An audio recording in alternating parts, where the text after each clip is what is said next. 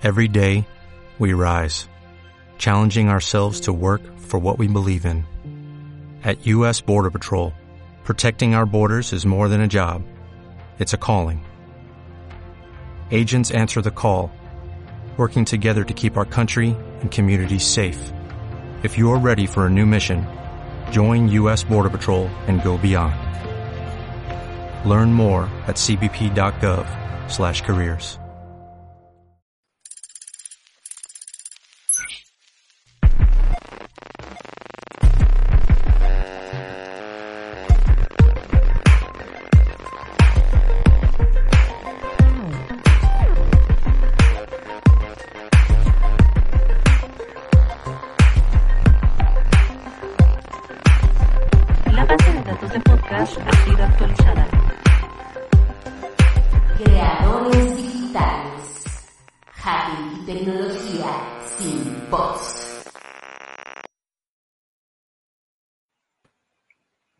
Muy bien, ya estamos de regreso, Alina, muchas gracias. Eh, pues tenemos de invitado hoy en este crossover de multiversos de podcast a eh, Mariano Rentería. Él es apasionado de los productos de software, él es el director de ingeniería en MedTrainer, dirige el podcast Chile Mole y Tech, en donde explica a veces, solo a veces, con invitados temas eh, de tecnología que van desde programar, Agile hasta NFT. Es miembro del board de la comunidad de PHP México, en donde se hacen meetups dos veces al mes. Y bueno, sin más introducción, acá lo tenemos. Eh, vamos a subir acá a Mariano. Mariano, bienvenido, ¿cómo estás? Hola León, hola Alina, hola Iram. Pues muchas gracias por la invitación. Aquí llegando algo tarde, pero más vale tarde que nunca. Una disculpa, ¿no? Ay, no, tranqui, tranqui, bienvenido. No te preocupes, ese- no te preocupes. Ese ruido de atrás es mi gatita que a veces se, se aparece por aquí, así que este no están mal sus, sus dispositivos de audio si por ahí la escuchan, ¿eh? Ah, no. Ah, Yo muy bien, no, no te entonces no te preocupes. más gato. Sí, así, ¡ah! Me- ayer me dijo un amigo, haces demasiado realista como los gatos. Y yo así de, ok, ese era un, un talento oculto que no tenía. Puede hablar Exactamente. con los gatos, pero bueno. Exactamente. Oye, Mariano, pues bienvenido acá a Creadores Digitales. Eh, te hemos escuchado en, en, en tus podcasts, en tus participaciones que tienes por allá en Chile Mole y Tech y en, en, en otros podcasts donde también has participado. Hablas acerca de temas de tecnología. Y en esta ocasión, eh, pues nos aceptaste la invitación a platicar por acá en esta sección llamada Mochileros Digitales, en donde pues platicamos con gente que eh, radicaba en Ciudad de México o en alguna capital y que de, de, de repente tomó la decisión de mudarse o de cambiar de estilo de vida. Y pues bienvenido, Mariano, cuéntanos un poquito acerca de ti, eh, dónde vivías, de dónde eres y qué estás haciendo ahora, dónde estás. Claro, eh, pues mira, yo como, como dices, este, yo, yo me, yo me reconozco a mí mismo como chilango de nacimiento, ¿no? Neoqueretano, porque me mudé a, a la ciudad de Querétaro, que es una ciudad al norte de México, de la Ciudad de México, aproximadamente a 200 kilómetros. Y yo era de la parte norte también de la Ciudad de México, ¿no? De esta zona, este, conocida como Satelucos, ¿no? Entonces, este, yo era de la, de la parte de Atizapán, estudié toda la vida en la zona de Ciudad Satélite, este, ahí tenía yo casi todas mis amistades.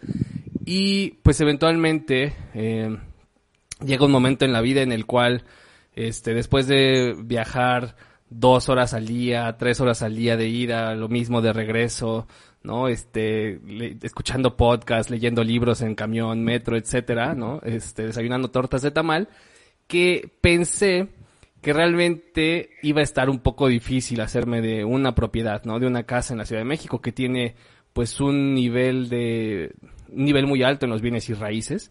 Entonces, pues yo ya tenía cierto conocimiento de Querétaro, tenía familia por acá y decidimos buscar trabajo, mi esposa y yo, y mudarnos acá a la ciudad de Querétaro. Entonces, busqué trabajo viviendo en la Ciudad de México y este para venirme acá sin no no no venirme sin trabajo y fue un poco bueno el timing porque casi yo empecé primero a buscar trabajo, ella empezó después y ella la contrataron un poquitito antes, entonces estuvimos separados yo creo una o dos semanas este nada más.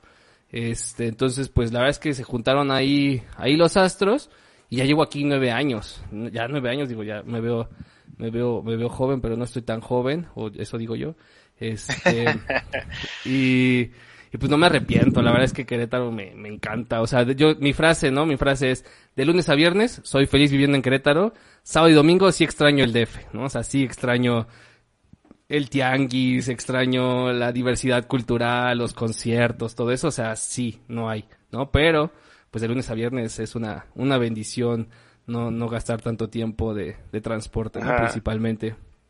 Oye, Mariano, ¿y, y cómo, cómo fue que tomaste esa decisión o cómo se te ocurrió la idea? O sea, uno no despierta una mañana, o sea, no, no es que yo vea al señor Irán que de repente un día, así fortuitamente en la mañana diga, oh, mañana me voy a Querétaro, ¿no? O sea, esto, eh, ¿qué pasó? ¿Hubo un caldo de cultivo? ¿Qué fue lo que originó eso en ti? Sí, definitivamente creo que, mira, fueron, yo creo, dos circunstancias, ¿no? Una, que me casé. Entonces estábamos casados, recién casados. Esa fue, fue una de las partes de la ecuación. Y dos, pues empiezas a pensar, ¿no? Dices, ok, ¿dónde voy a vivir? Rentábamos un departamento. ¿Cómo voy a comprar una casa? Más o menos con mi sueldo para que me alcanza. Pues no me alcanza para esto, no me alcanza para donde quisiera. ¿Cuánto tiempo quiero rentar? Este, yo, literal, yo la pregunta que me hacía era, mi hija va a tener la misma infancia que yo tuve, con las mismas libertades, ¿no? O mi hijo, en aquellos tiempos no sabía que iba a tener una hija, mi hijo o mi hija va a tener la misma libertad que yo tuve en, en disfrutar, no sé, salir a jugar a la calle, etcétera.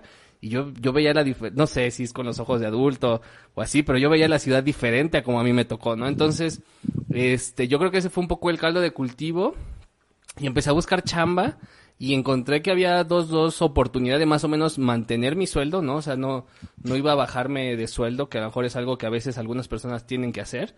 Este, mantenerlo o superarlo un poquito. Y sí logré, sí logré eso, este, y, y, y yo veía Querétaro, ¿no? Como una, de- al, fi- al final del día soy un chico de ciudad, ¿no? Entonces, ir a los, a las plazas, etcétera, y pues aquí sí había, de cierta forma, algunas de esas, este, algunas de esos beneficios, y eventualmente Querétaro ha crecido pues muchísimo más, ¿no? En el tiempo que he estado aquí. Y pues ya hoy casi que, insisto, extraño el tianguis, extraño los tacos a las 11 de la noche, o sea, cosas que no hay, no hay, este, que el tamalero esté vendiendo el tamal desde las 6 de la mañana y no hasta las 9, Ajá. cosas así. ¿Qué es lo que más extrañas? O sea, son puntos de emprendimiento, un tamalero. Son puntos, son puntos de oportunidad. Pues definitivamente lo que más extraño es la garnacha. La garnacha, uno. La cultura, dos. Pero tienen buena ¿no? O sea, garnacha también en Querétaro, ¿no? O, o, o más bien es, ¿ya te habías acostumbrado a esa garnacha? ¿Cuál es el asunto? Sí, yo creo que no hay otro lugar del país con buena garnacha, este, o tan accesible o tan en todos lados como la Ciudad de México, ¿no? O sea, en la Ciudad de México das la vuelta a una esquina y una taquería, das la vuelta en la otra esquina y otra cosa, ¿no? O sea, una pozolería.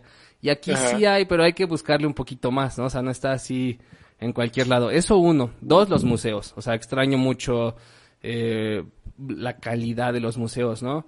Cosas que le ganan. Querétaro, pero por mucho la Ciudad de México, por ejemplo, la seguridad, la limpieza, la ausencia de baches, este, la ausencia de tráfico, ¿no? O sea, de aquí y gente me ha dicho gente que viene de Europa me dice es que está súper limpio y se parece como si fuera Europa. Yo no he ido a Europa pero cada que traigo a alguien y digo "Oye,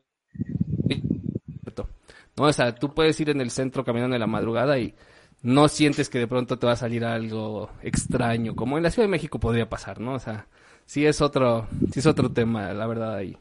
Ok. Oye, eh, eh, Mariano, ¿y qué edad tenías cuando decidiste hacer esto? ¿Y cuáles eran tus mayores miedos en ese momento? Tenía 28 años. Tenía 28 años, ahorita tengo 36.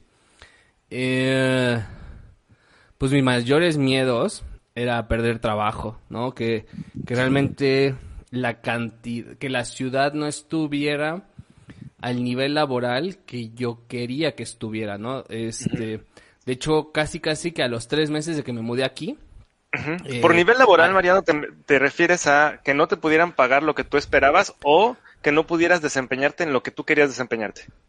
Yo creo que, que más que una o la otra, que no hubiera más empresas en las cuales yo me pudiera desempeñar, ¿no? O sea, que a lo mejor este trabajo tenía lo que fuera, pero si yo decidía que este no era el trabajo que yo quería, pues que tuviera muchas opciones, ¿no? Disponibles a mi, a mi alcance, ¿no? O sea, que la oferta laboral fuera tan amplia que en caso de que este trabajo que yo estaba apostando por él no sucediera por lo que fuera, pues tuviera como otras opciones, ¿no? Entonces, porque sí, o sea, buscar trabajo, pues sí me, eran muy poquitas las empresas en las cuales yo podía, yo podía aplicar, ¿no? Con el conocimiento que tenía. Y sí, literal me pasó eso. A los tres meses que llegué aquí, eh, la empresa en la que yo me, me mudé, eh, nos dijo, ¿qué creen? Que la empresa sufrió un cambio a nivel global. Híjole. Fue adquirida, fue adquirida por otra. Vamos a cerrar las oficinas de Querétaro y nos vamos a ir todos a Guadalajara. Y dije, Como no, Irán, pues, quiere ir a Guadalajara. Dije, no, pues yo primero me regreso a la Ciudad de México antes de que irme a Guadalajara, con todo respeto. O sea, dije, si tengo que perder mi trabajo, pues me, me bajo para, para allá, en lugar de irme, este, para allá, ¿no? Más lejos, dices, ¿no? Sí, Ajá. exacto. Y más que somos de la Ciudad de México, tenemos toda la familia allá. Este, y logré conseguir trabajo. Bueno, conseguí trabajo en uno que no me pagaban a tiempo. Eh, Ujú. fue una mala experiencia como de seis meses, una empresa muy pequeña, este, que pues estaba ahí apenas sobreviviendo. Y ya, luego logré conseguir otro trabajo en el cual ya duré un poquito más de tiempo, ¿no? Pero sí, definitivamente ese era, ese era mi miedo, se medio cumplió. Este, eventualmente pues ya todo salió muy feliz, ¿no? Oye, ¿y qué hubieras hecho diferente? Seguramente, eh, pues, te deshiciste de algunas cosas. Hay gente que no, que se, como yo, se mueve con, con todo, como caracol, y gasta mucho en la mudanza. ¿Cuál, ¿Cuál hubiera sido lo que hubieras cambiado de decisión? ¿Qué hubieras decidido diferente? Mm, pues fíjate que no mucho, ¿eh? Porque una decisión que sí tomé cuando recién me mudé aquí fue, por ejemplo, no, no gasté mucho en renta, ¿no? O sea, yo sabía que yo que venía con la intención de comprar una casa, este, acostumbrado a las distancias largas de la Ciudad de México, o sea, me medio daba, o sea, incluso mi esposa decía, ¿por qué no vivimos en San Juan del Río? O sea, si vamos, este, que está media hora. Y yo le decía, o sea, sí está media hora, pero pues es media hora de autopista manejando a... Y además ahí 120. se grabó la telenovela Dos Mujeres Un Camino, entonces eso es histórico. Tiene todo- plus, claro. po- podía pasar. Entonces, este, le dije, nos queda un poco, es, más, es más riesgoso, ¿no? Que dos horas en el periférico a 20 kilómetros por hora, ¿no? O sea, la, la posibilidad de, de accidentes eh, peligrosos viales es mucho mejor. Digo, mucho menor. Entonces, este, pues esa fue una decisión que tomamos. No me arrepiento de haber rentado, yo creo, un año, este, a un, un departamento muy económico que nos quedaba un poquito lejos. Pero pues estábamos como también buscando, ¿no? Sin saber bien, bien dónde era la zona en la cual íbamos a querer vivir. ¿Qué, qué hubiera hecho diferente? Mm, no sé, no se me ocurre ahorita así nada que... que ¿no? Nos No mudamos con que todo, con mudanza. Ajá. Sí, tuve mucha suerte, la verdad es que en el camino, porque porque eventualmente nunca me quedé sin trabajo, ¿no? O sea, siempre logré cambiar de un trabajo al otro, este, luego, luego, Ujú. y, y, y con todo y así que me pagaban así medio tarde, pues sí me pagaron y, y entonces no, no le sufrí, no le sufrí Oye, tanto. pero la conexión de internet en Morelia es malísima. Mm, ese No. ¿Morelia? es el punto. Sí, cuando pero estaba supongo, allá, que en, la verdad sí supongo que en Morelia también. Supongo que en Morelia es mala porque y en Querétaro, fíjate que ese, ese sí fue un tema.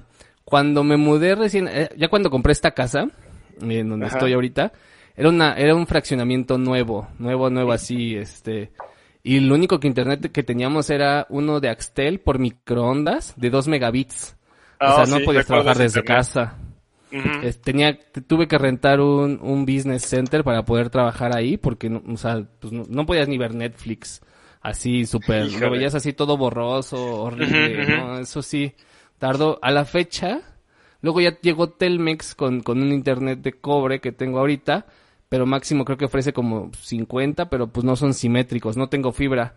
Y ya después en la colonia, en las nuevas, en los nuevos vecindarios, digamos, nuevas como cerradas, que aquí es mucho en Querétaro como de cerraditas, sí, este, sí llegó la fibra, ¿no? Entonces, este, pues ese es como un downside, tal Te vez. dolió este, temporalmente.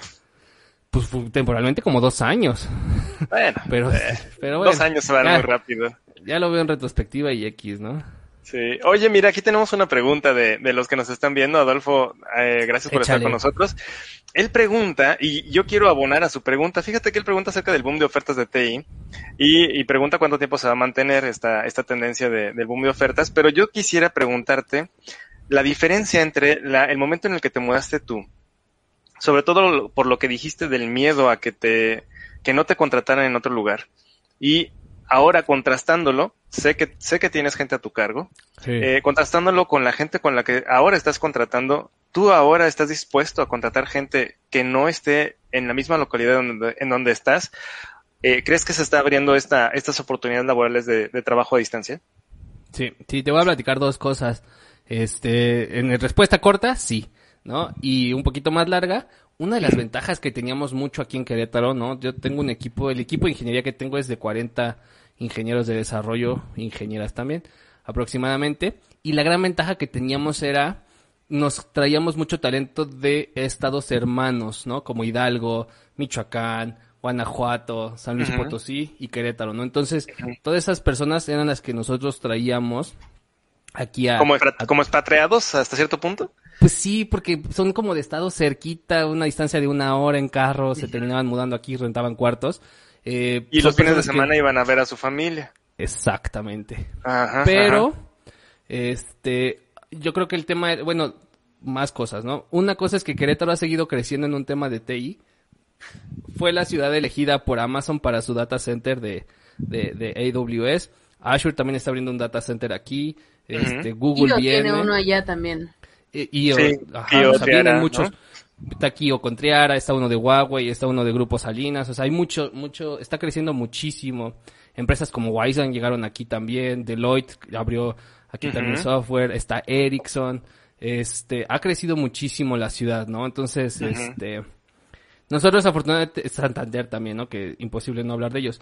Este, nosotros llegamos aquí y estamos como en un nicho, ¿no? Desarrollo de software con PHP, no tenemos mucha competencia, pero definitivamente pues se acaban la cantidad de personas que logras encontrar, incluso de estos estados, ¿no? Entonces, creo la pandemia nos ayudó a poder, este, normalizar muchísimo más, este, o convencer que antes no era tan fácil convencer a la gente que, y convencer a nuestros directivos de que nos dejaran contratar personas de forma remota, incluso pagábamos relocación, etcétera, ¿no? O sea, mucha gente que le pagamos relocación, y ahorita no, ya estamos 100% remotos, ahorita vengo de, de una cena con, con mi jefe y vamos a estar 100% remotos, pues yo creo que para siempre. O sea, yo lo que digo es, pierdes competitividad hoy si tú no aceptas el 100% remoto, ¿no? Porque si yo de pronto le digo a la gente, ¿sabes qué? Que tienes que regresar, pues hay un montón de empresas allá afuera que dicen, Que yo ya sí te no. acepto, ¿no? Entonces, ok. Ajá. quieres mantenerte competitivo, tienes que abrir las puertas, igual que lo están haciendo los demás, ¿no? Y tienes una ventaja también, ¿eh? O sea, se habla mucho de este tema de la geo, geoeconomía, no sé cómo lo querramos llamar, pero no es el mismo sueldo en la Ciudad de México, en Sí, sí. Guadalajara, en Querétaro, Eh, eh, en otra gente le llama efecto Castillón, ¿no? Eh, El dinero, donde se fabrica el dinero, donde se imprime, la gente más cercana es la que se lo queda. Y